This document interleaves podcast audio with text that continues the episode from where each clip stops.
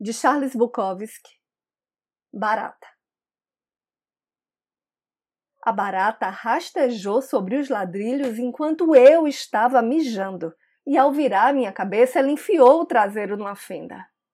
Peguei o inseticida e disparei o aerosol, e disparei, disparei, e finalmente a barata saiu e me lançou um olhar muito nojento.